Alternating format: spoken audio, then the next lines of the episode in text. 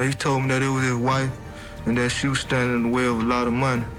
He told me that it had to be done in the house and made it look like a burglary. And what did you do next? I sort of see if my mom was like still uh, awake or if she was dead, and then uh, I wake my brother up, and You woke your brother up? yeah, and uh, I told him we have to go get help. You've got to believe everything that he says, or you've got to believe nothing that he says. But I can say to this jury, I have never seen such an audacious liar in my life.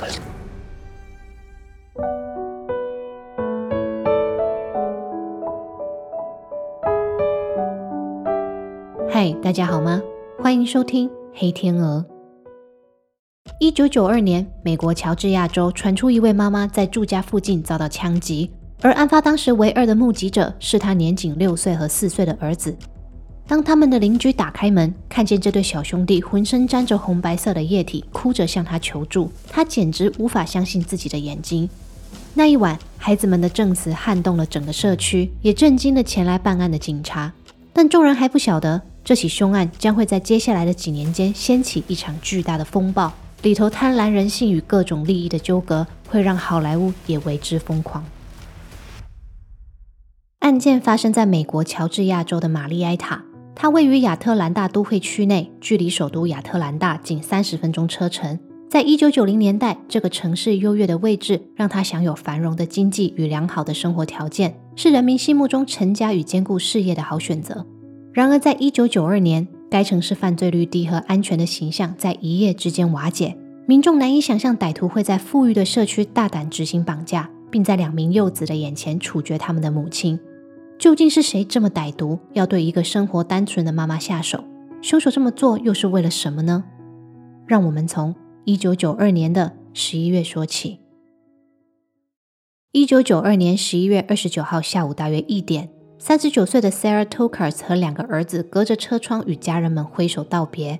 过去五天，她在佛罗里达与娘家人一起度过了美好的感恩节假期，而今天是他们要返回乔治亚的日子。由于丈夫有公事出差，得先走一步，Sarah 就自己跟儿子们开车回去，路程要九个钟头，因此他们现在得赶紧动身，不然等到家就半夜了。六岁的大儿子 Ricky 坐在副驾驶座，四岁的小儿子 Mike 则坐在后座。母子三人一路哼歌，说说笑笑，让长途的车程少了一些疲惫。晚间十点左右，他们终于抵达位在玛丽埃塔国王湾社区的住处。由于后座的小儿子睡得很沉，Sarah 决定先跟大儿子把车上的东西卸下，回头再把小儿子给抱进屋。没想到，才一踏进车库，一名手持武器的男子就从里头冲出来，呵斥他们俩回到车子里。惊恐的 Sarah 不停地央求对方不要伤害两个孩子，但男子不予理会。他强行坐进后座，用武器抵着 Sarah 的后脑勺，嚷嚷着要他立刻开车。这人霸道地下着指令，但他似乎不知道自己要去哪，一下子说要左转，一下子又说要右转。Sarah 不想激怒对方，所以他全部乖乖照办。但就在男子说要向右转进一个死巷的时候，Sarah 踩了刹车。他告知对方那里没有路了。要进市区的话，不能在这里转弯。然而他话都还没说完，男子已经扣下扳机。那砰的一声巨响，将挡风玻璃和仪表板全染成了红色。接着，男子迅速的跳下车，消失在夜色里。而 Sarah 白色的丰田车则慢慢的划过马路，最后在旁边的一处空地停下。此时，坐在副驾的大儿子 Ricky 看见妈妈低着头靠在方向盘上，还没意会过来发生了什么事。所以他凑过去驾驶座，试着要把妈妈摇醒，但无论他怎么呼唤，妈妈都没有反应。年仅六岁的他一时之间不知道该怎么办，但他记得妈妈说过车子停着不熄火很危险。于是他越过妈妈的肩膀，伸手将钥匙拔下，并到后座去把弟弟给带下车。接着兄弟两人就手牵着手，穿越漆黑的空地，到附近的住家求救。前来应门的是位邻居叔叔。当他听到孩子们说有坏人伤害妈妈，又看到 Ricky 脸上和头上都沾着血的时候，他就立刻打电话报警了。警方后续跟着邻居找到了 Sarah 的车。从现场拍摄的画面中，我们能看到车子内部乱糟糟的，左边车门和底盘边框各有一大片鲜红的痕迹，而坐在驾驶座的妈妈 Sarah 头部受到重创，已经明显身亡。前来搜证的警探们知道这幅景象绝非意外所造成，但他们没有料到这起凶案唯一的目击者竟然会是两个这么小的孩子。Ricky 告诉他们，刚刚有一个黑黑的坏人从家里跑出来，他手里拿着像是海盗的枪，然后因为妈妈不愿意转弯，所以他就对妈妈开火。Ricky 说，那个坏人有戴帽子，穿着深色的衣服，可是他没办法确切形容出对方的长相。警探们将这条线索好好的记下了，但眼看时间不早，他们的当务之急是联络 Sarah 的丈夫，并找地方安顿这对小兄弟。Sarah 的丈夫 Fred Tokars 是当地名声颇响亮的律师，所以警方要联系上他并不困难。Fred 接到警方电话的时候已经接近午夜，虽然他对妻子遇害的消息感到非常的悲痛和震惊，但他说他人正在两百多公里外的阿拉巴马州出差，实在赶不回去。所以他请警探们先把孩子们交给他的弟弟照顾，等天一亮，他就会立刻飞回乔治亚接手处理后续。另一边，Sarah 佛州的家人早已急得像热锅上的蚂蚁，因为 Sarah 明明跟他们约好一到家就会打电话的，可是午夜都过去了，他们还是没有 Sarah 的消息。凌晨大约一点，警察敲响了 Sarah 父母家的门，整个晚上他们两老都在等女儿报平安。没想到最后却等来心碎的噩耗。I said, This is an execution. Somebody had that girl killed. And we got to find out who did that and why. 案发隔天十一月三十号，警方将搜查重点放在 Sarah 的住家，因为根据儿子 Ricky 的证词，昨晚坏人是从家里冲出来的。所以警探们认为歹徒很有可能是行窃失风的盗贼，在慌乱之下才将女主人灭口。起先这个推测还算合理，因为 Sarah 家的玻璃门没关，卧室的抽屉也被拉了出来，种种迹象都显示房子确实是遭人入侵。可警方后续发现屋内的贵重物品，像珠宝首饰和电器那些都没有丢失。这不仅跟入室窃盗的理论相矛盾，也解释不了歹徒为什么会从偷窃跳到绑架，甚至是杀人。看过屋内的物证之后，警探们现在怀疑这起事件更可能是因为男主人的法律事业而起。毕竟，身为一位辩护律师，树立敌人在所难免。歹徒或许是上门寻仇，也或许是刻意报复。无论如何，他们都得赶紧找 Fred 进警局好好聊聊。然而，这个请求却遭到 Fred 婉拒。他表示，他因为丧妻悲痛过度，还没有办法与警方谈话。时间来到十二月三号，也就是案发后的第四天，家属在教堂为 Sarah 举行了丧礼。众人目睹 Fred 跟在妻子的灵柩后面哭泣，整个人看起来好惨，连路都走不好。许多民众对他的悲痛表示同情，但他的眼泪却没能说服 Sarah 的家人们。他们说，Fred 从案发后就表现得很奇怪。不仅不愿意跟警方对谈，还一直呼吁他们大家不要再追究 Sarah 的死。Fred kept telling us, "Quit talking to the press. Quit talking to the police. Just let this all die down." And I kept saying, "Fred, why?" And he said, "Well, the police are just stupid." 丧礼结束后两天，Fred 终于答应前往警局配合调查。警探们首先问他是否有跟任何客户结怨，他说没有。警探们接着问他跟老婆相处是否和睦，他说一切都好。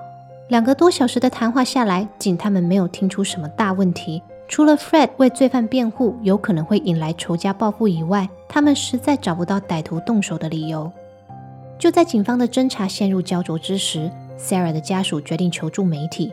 他们在十二月九号刊登了一则两万五千美金的悬赏。文中附带一张用孩子们证词所绘出的画像，盼知情人士能出面指认枪手的身份。没想到此举竟然真的成为案情的突破口。警方后续接到通报，画像里的这名男子叫 Curtis Rower，他二十二岁，是个药物成瘾的混混。报案者表示他是男子的亲戚，事发当天曾看到他鞋子上沾着血迹。一九九二年十二月二十三号，警方逮捕了 Curtis，并将他带回警局侦讯。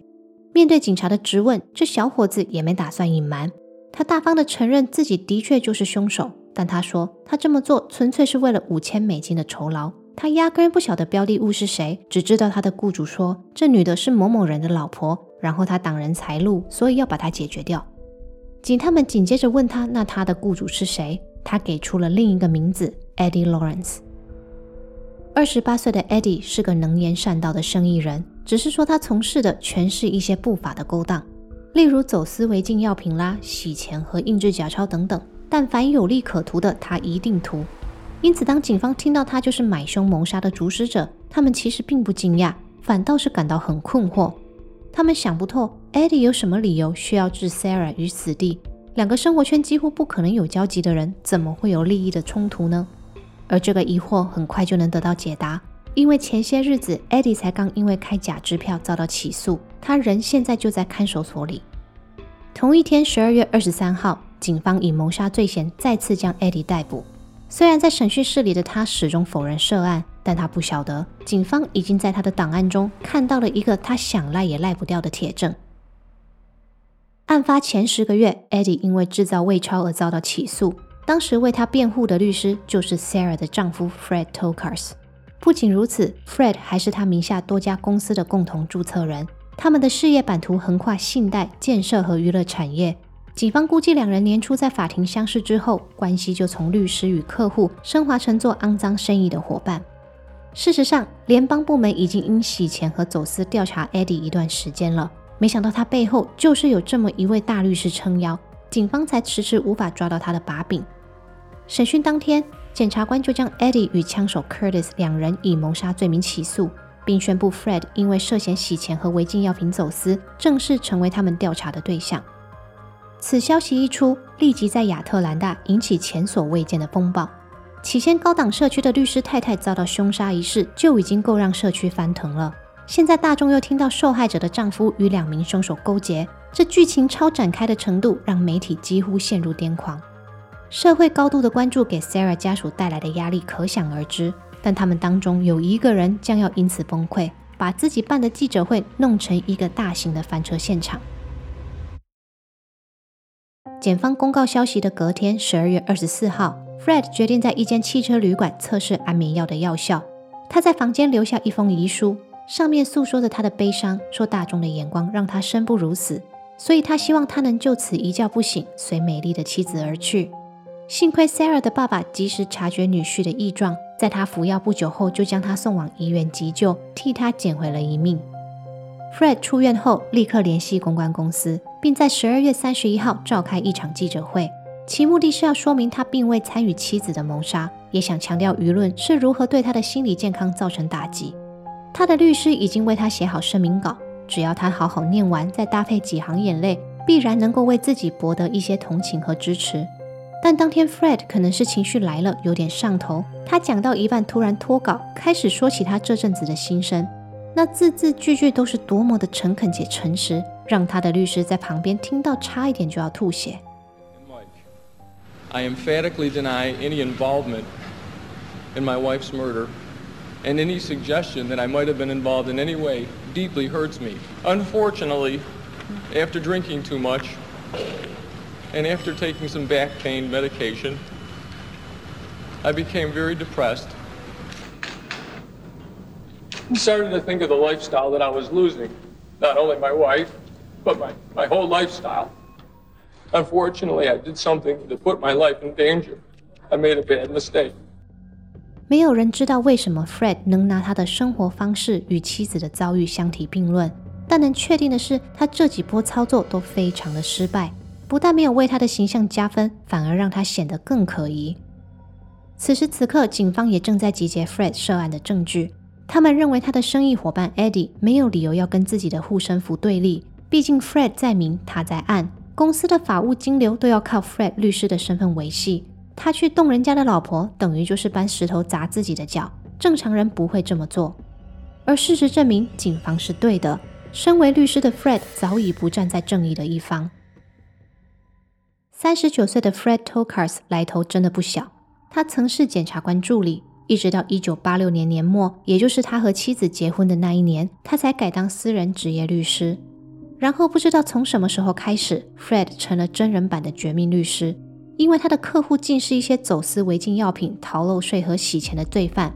很快的，Fred 在每日的业务中发掘了一个财富密码，他决定跟他的客户合伙，反正无论是洗钱还是走私，有了他的法律知识和会计专长，一定能让每一笔交易进行得更隐秘、更稳当。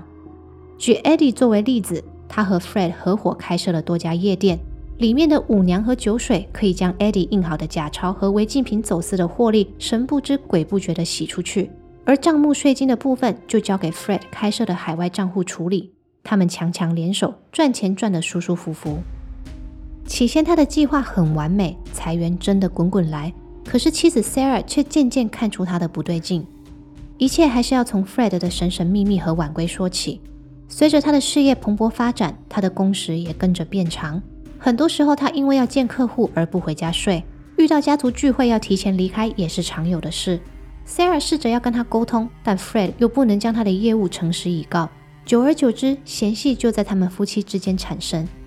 可即便如此，当时 Sarah 还是没有对丈夫的事业起疑，她的第一直觉反而是丈夫外遇了。因此，他雇佣了一位私家侦探，想看看自己的猜测是否正确。没想到 Sarah 的恐惧真的成为现实。私家侦探的确拍到 Fred 与夜店的舞娘有染，而这件事也成为 Sarah 提出离婚的主因。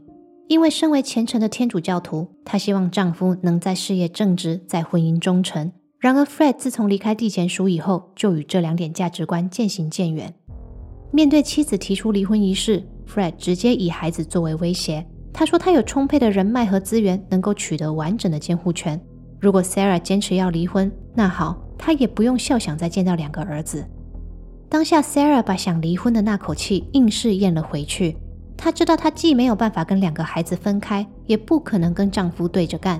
因为 Fred 除了是前检察官助理，他1992年当时还在交通法庭兼任法官，在众人眼里，他的人设简直太完美了。若夫妻俩真的对簿公堂，用官司解决，Sarah 可以说是毫无赢面。如此残酷的事实摆在眼前，Sarah 别无选择。如果她想要离开这段名存实亡的婚姻，又想保住两个孩子，那她唯一的机会就是找出丈夫的把柄，而她的机会还真的来了。某一天，Sarah 在家里的地下室找到一个文件夹，里头的清单条列出多个巴哈马群岛与加勒比海的账户。由于开户人的名字都非常像假名，因此他怀疑这些账户是 Fred 为了进行非法交易所开设的。Sarah 将这些文件妥善的影印下来，并交给私家侦探和他的姐妹，以为这会是他能顺利离婚的筹码。没想到，在他的计划执行以前，对方就先出了老千。He was always down there by himself. He'd never let her go down there. And she found all these papers, and they had these, like, it looked to her like some sort of like foreign accounts or bank accounts that were in like foreign countries. And she gave the papers to my sister Chrissy, and she told Chrissy, if anything happens to me, make sure to take those papers to the police. 后续，Sarah 的家属和私人侦探将这些文件都交给警方。他们说，就这么刚好在案发的前三周，Sarah 才特别嘱咐过，万一他有什么三长两短，请他们一定要把文件曝光。 结果他竟然一语成谶。听到这边，如果你是一开始就怀疑丈夫有鬼的人，那你会觉得我前面说的都挺合理。Fred 就是怕自己的犯罪事业遭到揭穿嘛，不想放弃当前的财富，也不想失去两个儿子，所以才会先下手为强。但如果你持保留态度，认为生意伙伴有跟金主反目成仇的可能，那你会更同意接下来 Fred 辩护律师的观点。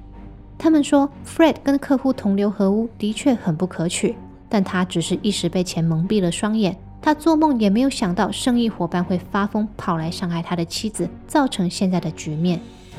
我们都知道证据会说话，但其实很多时候律师更会说。尽管检警双方都认为 Fred 涉嫌重大。但当前他们掌握的证据，充其量只能将 Fred 以洗钱和逃税等罪名定罪，无法证明他与妻子的遇害有直接的关联。因此，接下来的好一段时间，他们很努力的在搜集人证跟物证，希望能提高他们在法庭的胜算。而八个多月后，检方总算盼到了本案的铁证。一九九三年八月，Eddie Lawrence 接受认罪协商，成为污点证人。他答应出庭作证，Fred 才是整起事件的主使者，以免除死刑和换取未来假释的可能。同年八月二十五号，Fred Tokers 遭到逮捕，并被以谋杀罪名起诉。他的落网为接下来数年的法庭缠斗揭开了序幕。控辩双方各执其词，而陪审团必须在丈夫买凶杀妻和生意合伙人恶意报复之间做出抉择。You'd have done anything that would have been to your advantage back then, wouldn't you, Mr. Lawrence? Not anything. You would have killed I did. lied, I did do cheated. that. I did that. You were a thief.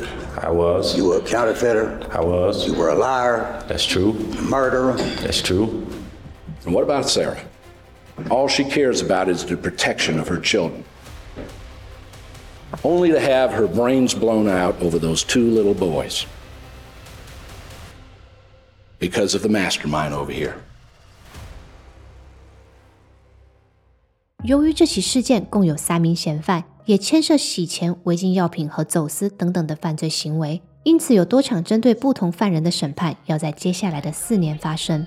庭审细节非常的多，也很复杂，我会尽可能将它们简化，把最重要的讯息整理给大家。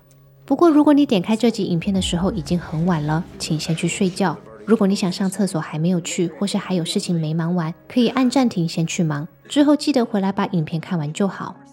那我们按照时间线，先从 Fred Tokars 的联邦审判说起。一九九三年十二月到一九九四年四月，联邦法庭首先针对 Fred 洗钱、敲诈勒索与走私违禁药品的罪名进行审判。出席的证人有很多，包含药头和夜店的店长和工作人员，但重点证人依然是 Eddie。他表示，Fred 在知道他能够印制假钞之后，就与他合伙开公司。一直以来，公司的洗钱作业都由 Fred 主导，收益呢就以 Fred 五十一，他四十九百分比的比例分成。他说，交易的往来之间，他欠了 Fred 七万美元。案发前几个月，Fred 开口要他去除掉妻子，他说他不愿意。结果 Fred 就以要毁掉他所有的事业作为威胁，逼他就范。这场庭审最后以陪审团判 Fred 所有罪名成立收尾，而 Fred 获得四个无期徒刑，终身不得假释。紧接着，一九九五年一月，枪手 Curtis Rower 的谋杀庭审开始。虽然他从头到尾都没有否认涉案，但他试着要将自己的罪责推给 Eddie。他说，案发当天晚间七点左右，Eddie 开车载他到 Sarah 的家，并跟他一起进入家中埋伏。但 Sarah 抵达之后，他慌了。在逼迫母子三人上车之后，他也不知道要怎么办。结果，因为他迟迟无法动手，Eddie 便走到车门边要跟他抢武器。在抢夺的过程中，枪支意外走火，才造成 Sarah 的死。他说他药物成瘾，会接下这个脏活，全是因为想要那五千美金的酬劳。他的辩解导致一个结果，那就是案发当时唯一的目击者必须要出庭作证，说明扣下扳机的究竟是谁。而这个重担就落在了当年才八岁的 Ricky 身上。所有人都很舍不得看他一个孩子要直面凶手，还要被迫回想那个可怕的夜晚。但 Ricky 真的表现得非常非常好，好得令人心碎和心痛。Okay. The morning that you left, Rick, to come back to Marietta, do you remember that? Yes. Okay. And before you left, had you packed the car up with your mom and Mike? Yes. Okay.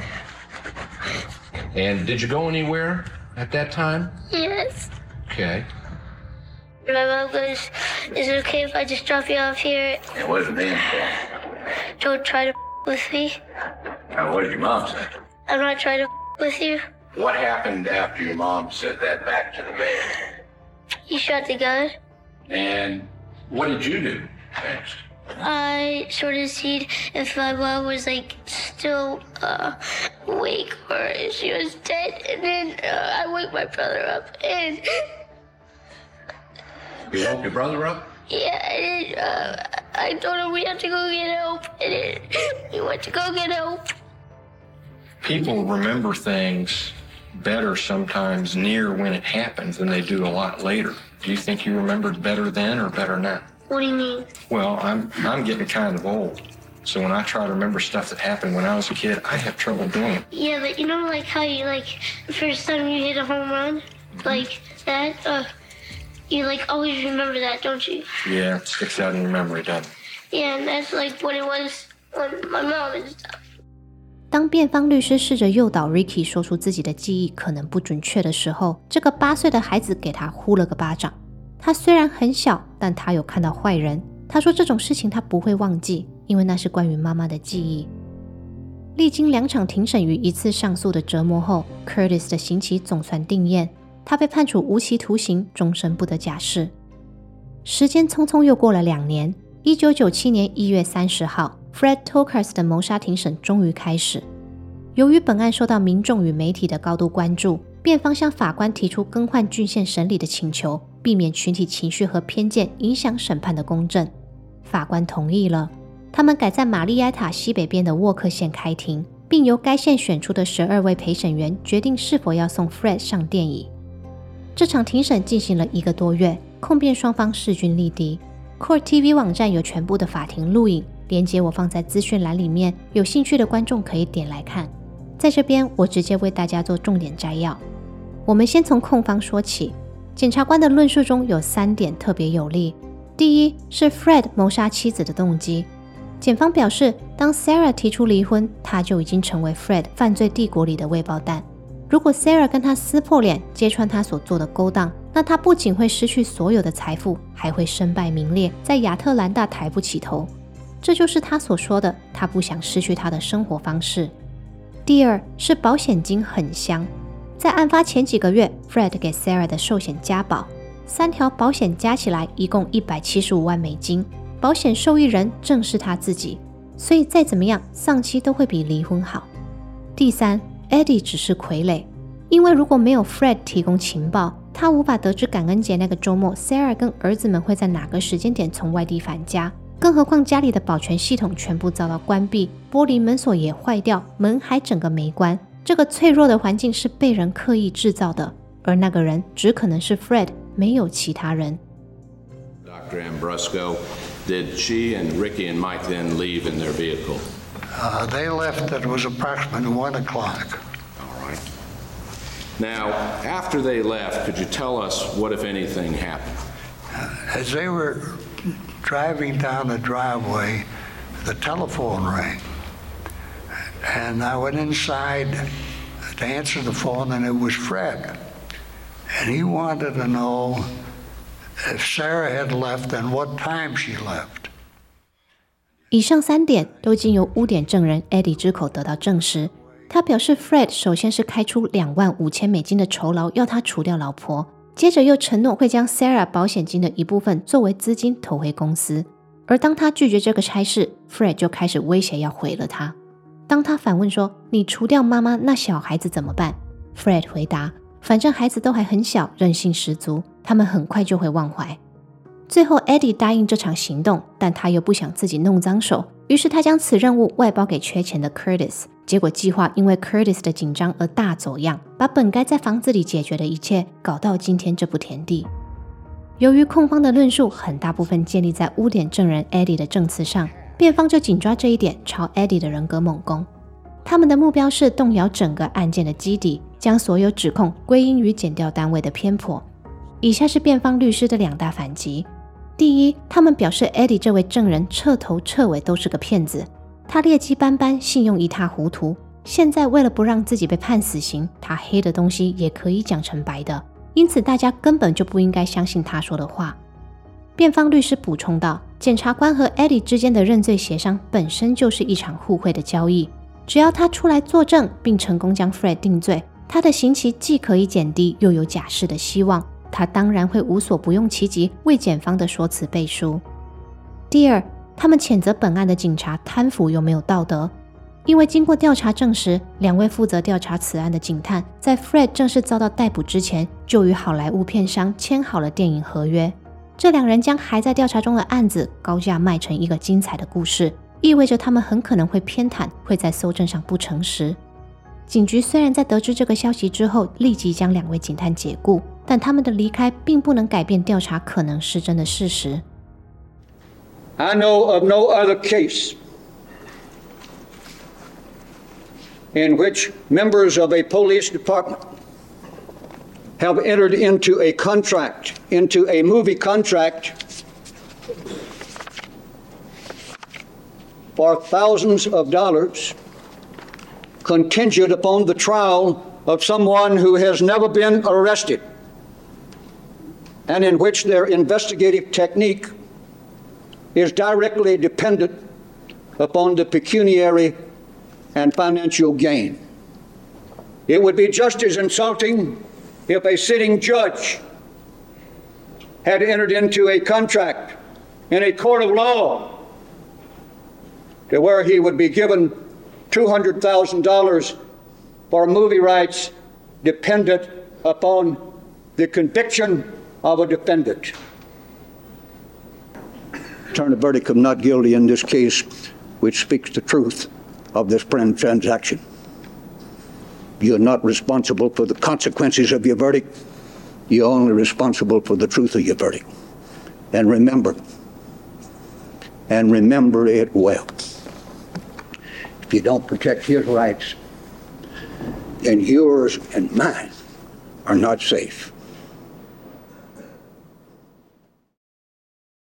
一九九七年三月八号，陪审团在经过五个小时的讨论后，做出了裁决。